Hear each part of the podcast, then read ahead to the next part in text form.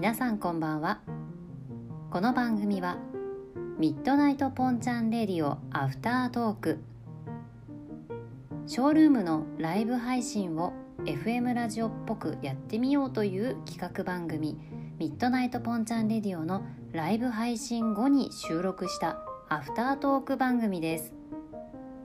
リアルタイムで聞けなかった方のための内容の振り返りや配信では聞けなかったここだけの話などを語っていきます。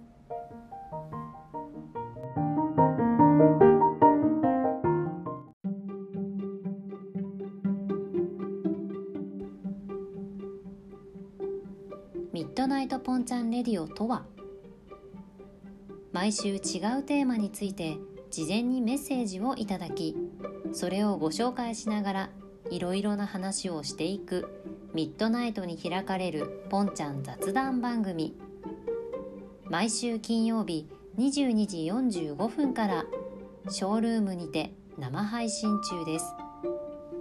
アーカイブなしのリアルタイム雑談はライブ感が強くリスナーとの距離が近いのが特徴です。MC はラジオパーソナリティ癒しボイスでキレのいい返しをお届けでおなじみ MC ポンちゃんがお届けいたします。さて今回のトークテーマは？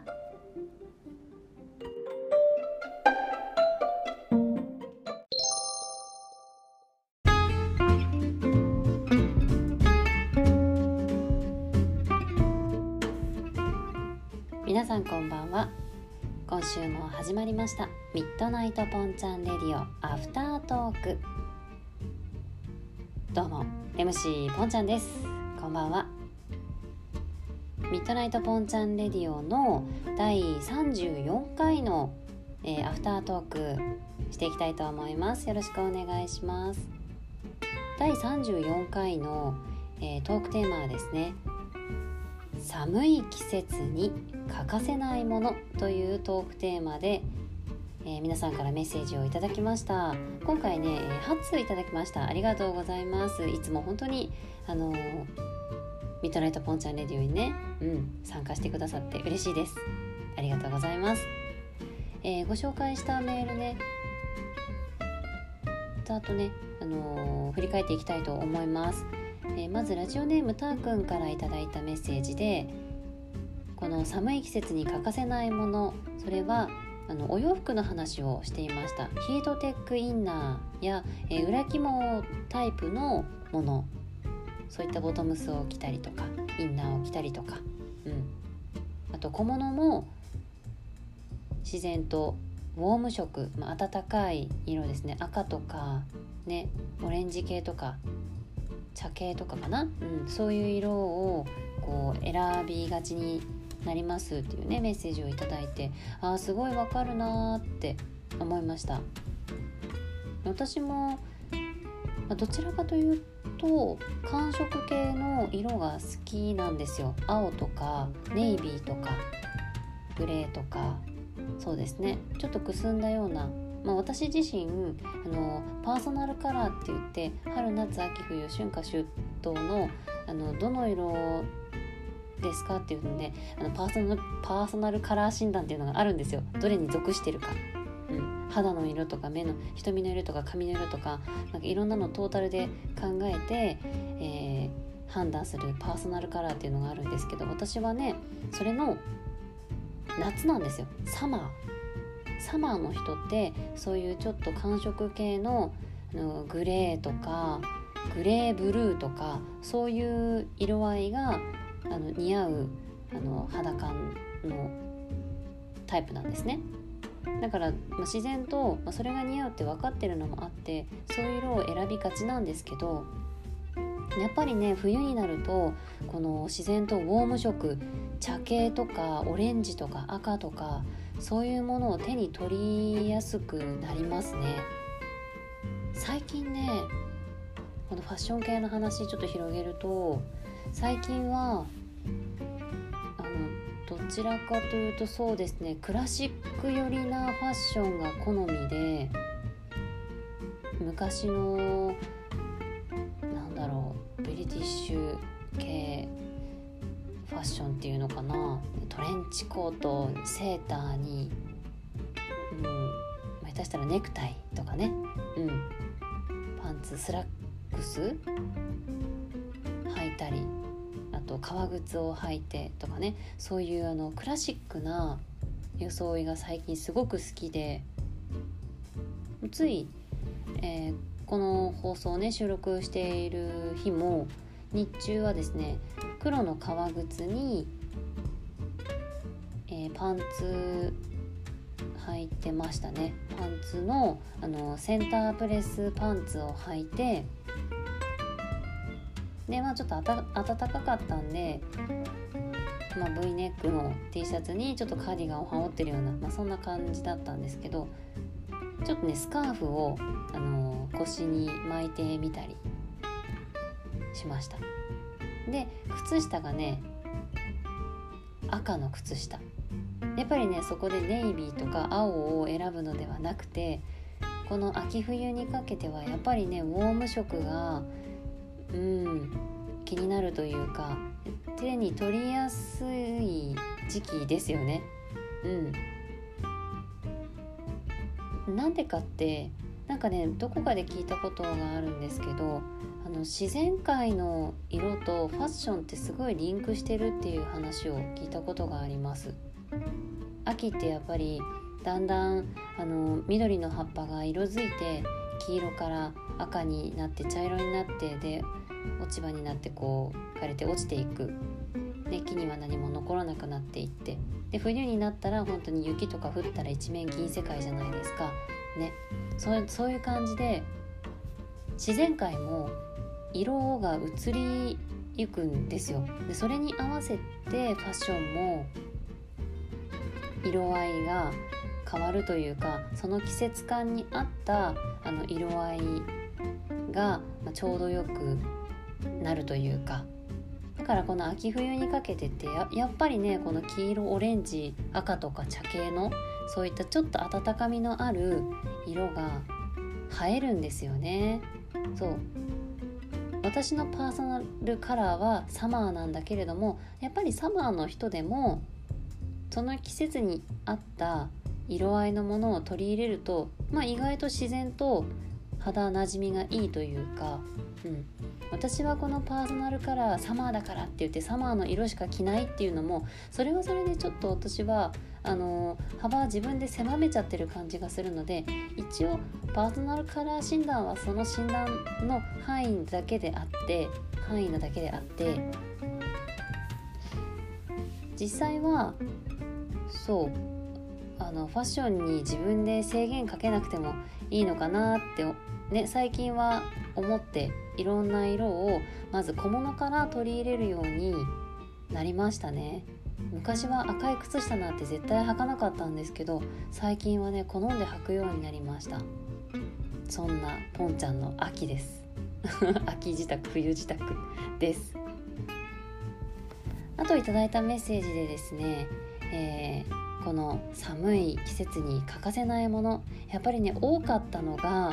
あの冬の寒い時期に食べるアイスというメッセージがねあの多かったんですよね。えー、いただいたのが、えー、優しいを作っている人ですか？はい知らない間に作ってるみたいですさん。からいただいたのがやっぱり冬に食べるアイスの話。そして、えー、ラジオネームふかちゃんからいただいたのもこたつに入って食べるアイスクリーム。あとはお餅があの食べたくなるこの寒い季節に欠かせないっていう話をえー、メッセージをいただきました。食べ物でもね本当にこの寒い季節だからこそっていうのありますよね。このお餅の話で、うん、本当にあいいなって思ったのがこのあえて手間をかけてこの焼いて食べますちょっと焦げ目をつけて網とかグリルで焼いて表面に焦げをつけてパリパリと柔らかさをこの差をつけるレンジでチーンって簡単にもできるけれどもあえて手間をかけて焼いて食べるっていうところにすごい共感しました冬っていうのはやっぱりちょっと手間かけたくなるなーってね思ったんですよ。これもね配信中にミッドナイトポンちゃんレディオのね生配信中にもお伝えしたんですけどの鍋とか鍋は簡単か。煮物とか、うん、ちょちょっと手を加えて時間をかけて作る料理って夏ってあんまりやらないなってね思ったんですよね。夏より冬の方が圧倒的にそういう手の込んだ料理作ること多いな。煮込み料理もそうだしうん多いなって思いました。なんでだろうね。なんかでも作りたくなりません？冬の方が。ちょっと時間をかけて。体がこう芯からこうだんだんじわじわと温まっていく感じと何か関係があるんでしょうかね。そうそう体がこうじわじわと温まるっていうので、えー、いただいたメッセージ。ラジオネーム床屋に行きましたさんから。寒い季節に欠かせないものが湯たんぽだということで。ねこれこれはすごいわかります。私も足をね一度冷やしてしまうと自分で温め直すことが できない。もう一回お風呂とか足湯に入れば温まるでしょうけど。一度冷めてしまった足をねまた温め直すのがね私本当に冷え性で難しくって。っぱりねそういう方にとってね欠かせないのは湯たんぽ。これねすごくわかりますよ。だからね靴下とかも私欠かせないんですよ。生配信中に、ま、私が欠かせないものの一つでえー、モコモコウェアが欠かせないっていうお話をしましたがそれと同時にあのイコールでもうモコモコウェアとイコールで靴下も絶対必要。人によってはあのお部屋の中は、まあ、スリッパ履いているから靴下は履いてないよっていう方もさいるじゃないですか。いや私はスリッパを履いていても履いていなくても絶対に靴下履いてないともうね足からも冷えていっちゃうんですよねそうなんですよ靴下は絶対に必要なんですがここにはちょっとこだわりがあってあのモコモコウェアと同じモコモコ素材の靴下は私履かないんですよ履きそうでしょ？セットでさモコモコウェアと同じ色の靴下とかね合わせてたらこのルームウェアのトータルコーディネートがすごく可愛らしく女性らしくなって素敵だななんて思うじゃないですか。でもそこは 割と主婦目線で実用メインなのでモコモコウェアは確かに暖かくてでしかも可愛さも兼ね備えていてこれは素晴らしいルームウェアだと思って私も毎年ねあの活用してるんですが靴下はですねあの同じモコモコ素材だとちょっと歩きにくいんですよ。歩きにくいんすよ。あの靴下の中で足が踊っちゃう感じ？うん。あのぴったりとフィットしてほしいんです靴下っていうのは。ななんかあのゆったりとしすぎちゃってて靴下の中で足がゆったりとしすぎちゃってて逆に足が温まらないんですね。そうなんです。その空気の層で温まるかと思いきや足がその中で自由に動きすぎちゃって逆に温まらないんですよ。なので私はモコモコルームウェアと同じ素材の靴下は履かずにもう完全にあのイオンとかで売ってる 綿の綿の靴下をあの履きます。いや別にイオンじゃなくてもいいんですけどね。じゃなくてもいいんですけどどこでもユニクロでも無印良品でも何でもいいんですけどあの基本的に綿100ののザ靴下っていう普段にいつも履くような靴下ですね。はい。まあくるぶしよりは上のそうですね足首隠れるくらいの長さの靴下がちょうどいいかな。ねクリスマスプレゼントは靴下お待ちしております。冗談です。そうなんでモコモ子はねなかなか罠なので可愛いと思って私も履いてた時期もありましたが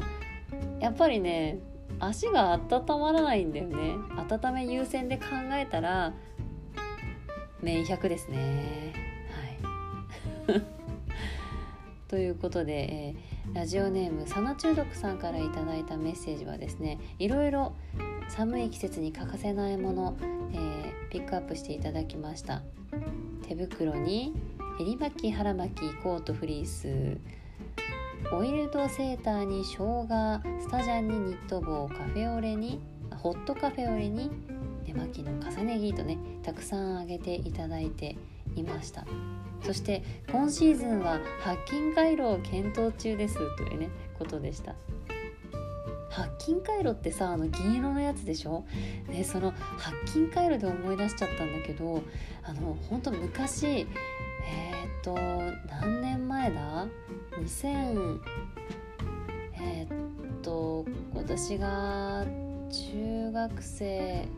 いやあんまり言うと年齢がバレるな。高校で中学生小学生。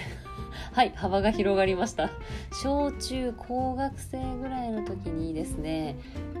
えー、携帯電話まだスマートフォンじゃないです。携帯電話のあの縦型から折りたたみ式に変わった時期あるじゃないですか。あのドコモで言うと N N503 とか。わかるかなこれ。N503 とか出てた頃の 話なんですけど私はですね家族が au ユーザーだったんですよ昔。なので au の、えー、携帯を携帯電話を持っていました。でその当時ね発売されたなんかデザイナーさんとコラボしてたやつなのかなちょっと詳しくはわからないんですがあの見た目がね白金回路みたいな折りたたみの au から出てる携帯電話があったんですよ。私それ持ってたんですよ。でもね白金回路色と赤真っ赤と真っ黒だったかな？があって白金回路色を買うのには抵抗があって結果ブラックのその白金回路みたいな携帯電話を持ってました。ブラックの。で親から言われたんですよね。なんかこれ白金回路みたいだね。って言われて。え？なんかそれ悪い意味で言ってるよね。と思って。最初はその銀色にしようと思ってたんですけどやめてブラックの折りたたみの携帯電話にしたっていう思い出があります。だからね白金回路って聞くとそれを思い出しちゃって。その携帯電話の方を思い出しちゃって。これ分かる人いるかな？ねどうだろうね同じの持ってたよっていう方ねいらっしゃいましたら是非メッセージをお待ちしております。さあメッセージね今日ねたくさんいいていて、えー、ラジオネーム、えー、TOXY さんいつもありがとうございます。寒い季節に欠かせないもの。それは、えー、コンビニだというお話をねあのいただきました。外回りの営業をしているということなので寒かろうと雪が降ろうと外を歩くのであの外歩きの方のオアシス的な存在ですよねこのコンビニっていうのは。あのお手洗い目的でもそうですしその体を温めるっていう目的でもそうですしいやもう本当にお仕事に外回りのねお仕事の方お疲れ様です。だってこの話のこのメッセージを読む前に私があのコンビニのまあ、あの寒い季節に欠かせないものといえばあの肉まんとかピザまん美味しいよねっていう話をしてでも私はその肉まんとピザまんはイートインスペースでは食べないんです。あえてお店の外にコンビニの外に出て寒さを体に感じながらそのハフハフと美味しい肉まんピザまんを食べるのが冬って感じがしていいですよねっていう話をした後にこのメッセージをもらっていやもうほんとごめんなさいって思いました。寒さもう体の芯まで冷えてるさ営業マンの方がね方や方やあえて中では食べないで外で寒さを感じながらあの肉まん外で食べるんですみたいなね。もう本当このね話す順番間違えたよね。もうこれこれこそあの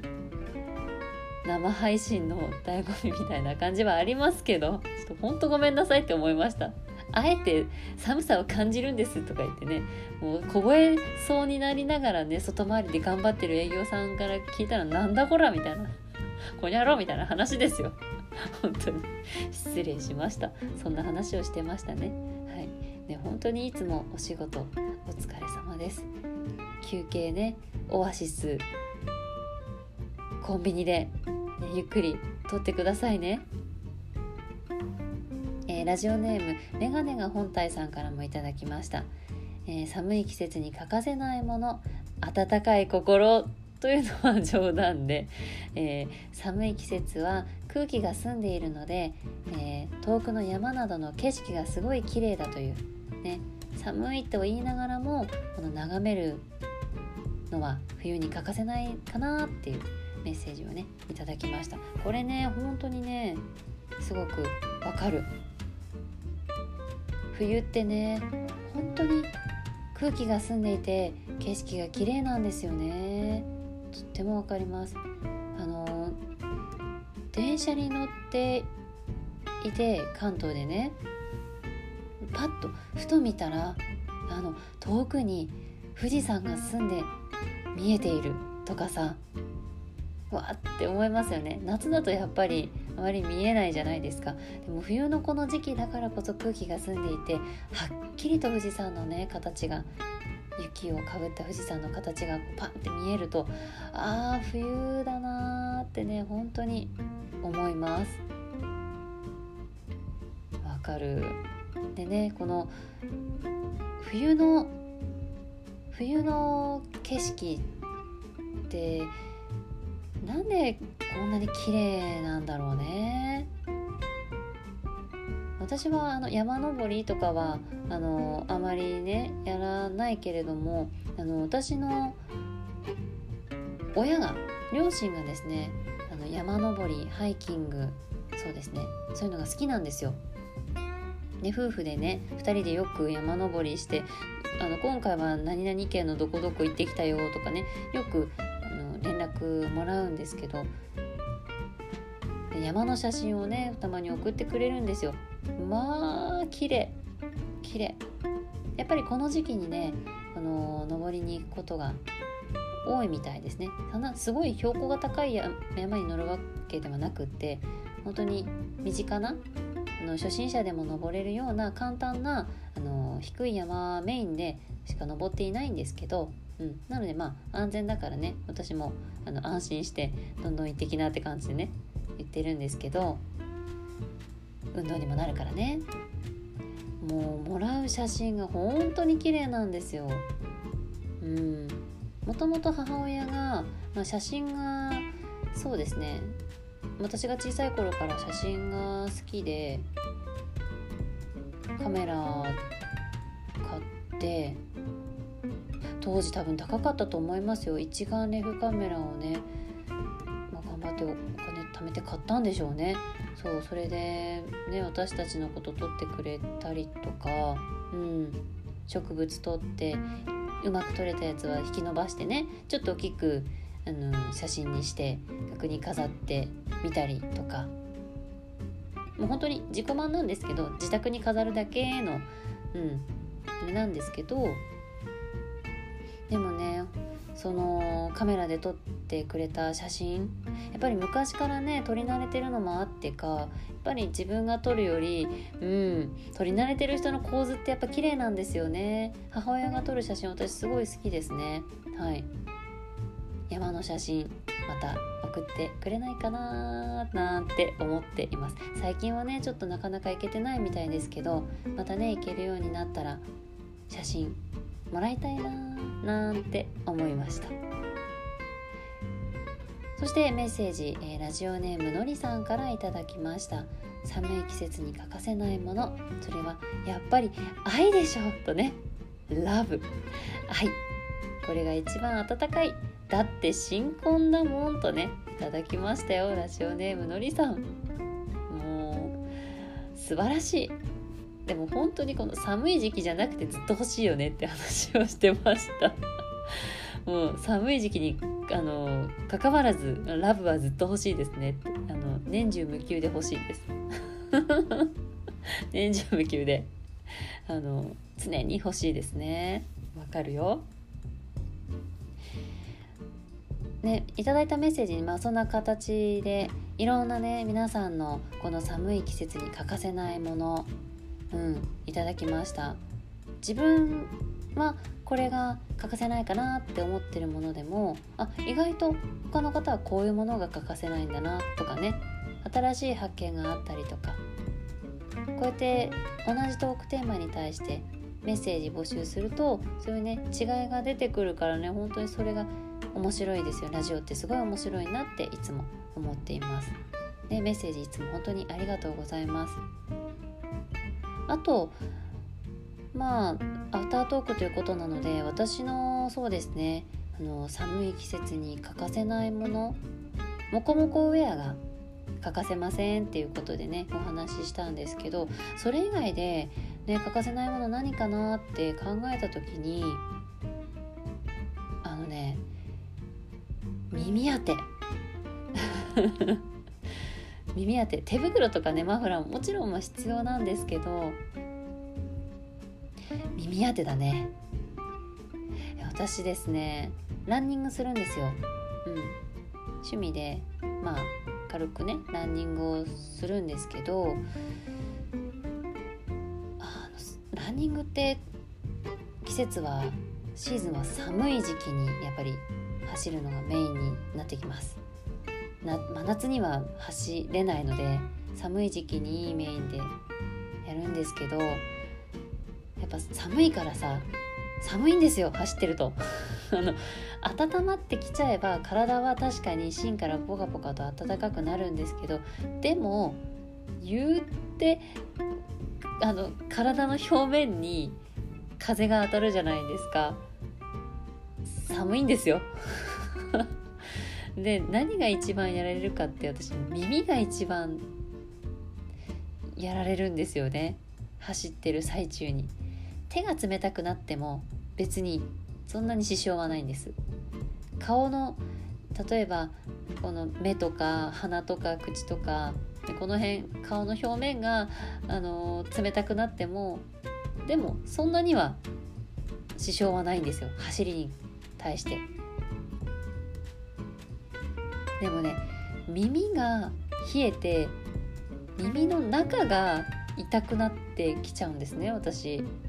もうそうするともう頭が耳の中が痛くなってくると今度だんだん頭が痛くなってきちゃってそうすると走るのに支障が出るんですよ。うん、なので耳はね本当に走ってる時もそうだし、まあ、娘をね自転車で送り迎えする時もそうなんですけど耳だけはねカバーしないと本当に頭痛くなっちゃってその後体調悪くなっちゃうのでこれ耳当ては本当に欠かせないですね。うん、あの耳当てをしてるのが一番よくてそう2番目が走ってる時に耳当てして走ってる人ってそんなにいないじゃないですか。私も耳当てつけながらは走らないのであの何するかっていうとニット帽をかぶるんですよ。ニット帽。ニット帽を耳のところまでこう覆いかぶさるように耳を隠すような形にちょっと深めにかぶります。そうやっていつもあのランニングマラソン大会とかそのスタイルでいつも走っています。キャップにしようかなとも考えたんですけどそうするとやっぱり耳が出てしまってもう本当に耳の中が痛くなって頭が痛くなってもう何もできなくなっちゃうのでそう。なので私はニット帽を耳までかぶって耳を隠すような形でかぶって走るっていうスタイルをあの続けています。あとねやっぱり耳当てするのが一番よくて。で2番目がそのニット帽で耳を隠すっっていうのがまあまだ大丈夫なやり方。でもニット帽もない耳当ても忘れちゃったっていう時の応急処置としてイヤホンを耳にする。要はその耳の中があの寒さで冷たくなって痛くなるのを防ぐために耳を塞ぐんですよ。どうにもこうにもちょっと今耳をカバーできるものがないってなったらとりあえず音楽を流してなくても耳の中にイヤホンを入れます。そうそうします。まあ音楽、まあ、流すけど流すけどね。刺したら耳に入れたらさそれは音楽は流しますけどもう最悪もうととりあえずでその場しのぎで耳を隠したい。防ぎたい。寒さしのぎたいという時はそう。イヤホンを耳に刺します。そんな感じ。寒い季節に欠かせないものはあの耳当てその次はニット帽。その次はイヤホンかもしれません。あとね私のこの寒い季節に欠かせないもの何かなって考えたらね温かい飲み物かな。ね皆さんも温かい飲み物飲みますか？お茶なのかコーヒーなのかそれともハーブティーとかねティー系なのかそれとも左右か。このこの間私会社で左右最強じゃないって思ったんですよね。左右左右薬飲むみたいな感じになってますけど、うん、なんかねお水が飲みたいなって思ったんですよ。ただその日すごい寒くて事務所もすごい寒くていやお水飲みたいけど冷たいお水飲んだら絶対体冷えちゃうよと思って飲めなかったんですよ。かといってじゃあホットのコーヒーとか紅茶を飲むのもななんか違うんだよな。やっぱり水が飲みたいんだよななんて思ってたらえ？左右でいいんじゃない？みたいになって。ね温めたケトルで温めた、えお湯をはいそのままグラスに注いでね飲むっていう。わー体温まるし水飲めてるし最高みたいな。ねこの間会社でありました。一人で感動してました。一人で。左右最強じゃんと思いながらね。一人で。いやでも温かい飲み物はね本当に必須です。うん。冷え性の私にとってね、中からなどうやって温めるかって言ったら、まあ、もちろんお風呂に入るとかさ、ね、そういうのも大切なんだけれども温かい食べ物とか飲み物を体に入れるっていうのはすごい重要なんですよね。そう温かい飲み物これねあの在宅の仕事が増えてそう今まで以上に家にいる時間が私増えたなと思っています。でプライベートとこの仕事の境目というのがもう本当になくなっていてもう私の場合本当に日々の生活が全て例えばラジオ番組の話のネタとかそういうところにつながってくるから本当境目ってあってないような感じになっちゃってるんですね。ただやっぱりそのパソコン作業をしていてまあ、ちょっと疲れたから合間に休憩挟んでみたいな自分でリズムを作らないとどうしても体調がどんどん崩れていってリズムも崩れて体調も崩れていってしまうので、まあ、それの、まあ、切り替え的な意味合いでやっぱりねあの自分のお気に入りの例えばマグカップとかグラスで温かい飲み物を飲む時間をあえて多めに取るっていうことをうん、そうですね。冬はこの冬特に心がけたいなと思っていることですね。毎年ねこの温かい飲み物は寒い季節には欠かせないものになってるんですが特にこの自分のお気に入りのグラスマグカップなどに注いだ温かい飲み物を時間をかけて飲む。あえてその休みの時間もうこの時間はプライベートです。完全プライベートとか休みの時間なんですっていうのをあえてちょっと長めにとるっていうのをこの冬はね心がけたいですね。なのであの同じようなあの方在宅が増えてもうなんかちょっと境目がよく分からなくなってるわっていう方もそうだしあとは例えば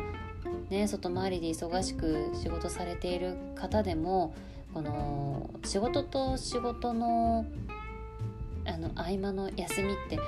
本当に大人になってから休みとか運動の時間もそうなんですけど自分で作らないと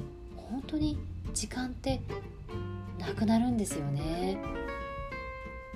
学校ってチャイムで時間割こう区切られてその時間時間になったら音で知らせてくれて、ね、先生も「はい休憩時間」みんなも「はい休んでる」っていう環境だったから休みやすいとかさ、ね、休まなきゃいけないっていうかもうその時間だからね休む時間だからね決められてると人間って意外と楽にその時間通りに動けるんですけど社会人になってから大人になってからってそんなチャイムなんてならないじゃないですか。自分で全部実感管理をしなければいけないし会社の例えばその始業時間就業時間っていうのは大まかには決まっているけれどもその中の仕事の時間って自分でやっぱり区切らないとねなかなか効率も悪くなってしまうし自分の目標値に届かなかったりするじゃないですか。本来はここまでやりたいんだけれどもあまりいかなかったななんでだろう。それは結構時間の管理が曖昧だったりすることが多いんですよね。なので自分と同じようなねその在宅増えてもう境目わからないっていう方もそうだし外回りでねあの働いてる方ねあの休憩時間がなんかぼやっとしちゃってもういつ休憩取ってるのかわからないみたいな方もやっぱりあえてうん、もちろんね忙しいとは思うんですけどあえてねここの時間はあの休憩の時間に必ず確保する。っていう風にねやっていきたいですよね。このコロナ禍の状況においてなんか必須の項目なのかなってねちょっと思っております。あのこの時間をあのスケジューリングするっていう話の発展系なんですけどあの一つのやり方としてあの自分の時間にアポイントを取るというのを私友人にねおすすめしたことがあります。これも私も誰かの受け売りなんですけど、うん、自分の時間を自分の時間にアポイントを取るんですよ。例えば1日のそうだな夕方の5時半から6時の間この時間は絶対自分のために時間を使うっていうのを自分自身にアポイントを取っておく。なのでもう本当に心の中で決めておくのもいいんですけど実際に会社のカレンダーとかがあるんだったら会社のさカレンダーのシークレットモードとかよくあるじゃないですか。自分にしかわからない予定表を入れるみたいなね。そう。それでもう予定をもうそこ自分自身へのアポみたいな感じで5時半から6時アポとかってもう予定を組んじゃうんですよ。そうするとああの社内カレンダーに入れておけばあ誰々さんこの時間かのこの時間なんか予定が入ってるんだなとか言ってねあの周りがこう避けてくれる可能性もねゼロじゃないじゃないですか。配慮してくれる可能性も出てくるじゃないですか。で自分自身もそうやって決めていることによってなんだろうな休憩だっていうとなんか自分が怠けてるんじゃないかとかそのネガティブに捉えてしまう人もいるんだけれどもアポイントだって思うと意外とすんなりその時間を受け入れられたりするっていう人もねあのいると思うのでこれはねあのその人その人によって合う合わないはあると思いますけどあいいなって思って思った方はよかったらねちょっとやってみてもらえたらなと思います。私もね自分でやったことあります。自分自身にアポを取ってこの時間からこの時間も絶対自分の時間に使うっていう風にねやって意外とねそうすると時間管理がうまくいったりするのでおすすめでございます。私は自分の好きなマグカップを使って温かい飲み物をゆっくり飲む時間を作りたいと思います。ちなみに私が愛用しているのはステンレスのマグカップですね。はいこれはキャンプにも使っているマグカップなんですがこれはねすごい優秀で温かいものは温かいまま冷たいものは冷たいままそして周りが結露しないというね優れたステンレスマグカップです。ちょっとね猫舌なんで熱すぎるとその熱すぎたままキープしちゃうんで 全然飲めないんですけどちょっと入れるタイミングを見計らって適温にした状態ではいあの飲むようにしています。猫舌はね辛いですよ。という感じではい、えー、ミッドナイトポンチャンレディオ。今回の第34回のミッドナイトポンチャンレディオ。トークテーマは寒い季節に欠かせないものというトークテーマでお話をしてきました。本日のアフタートークでした。いかがでしたでしょうか？結構ねあの配信以外で配信の中で、えー、話さなかった内容が今回多かったかもしれないですね。はいこんな感じでえー、毎週土曜日の夜22時45分に、えー、公開していきますので、ね、来週もぜひ楽しみにしていてください。以上 MC ポンちゃんでした。おつぽん。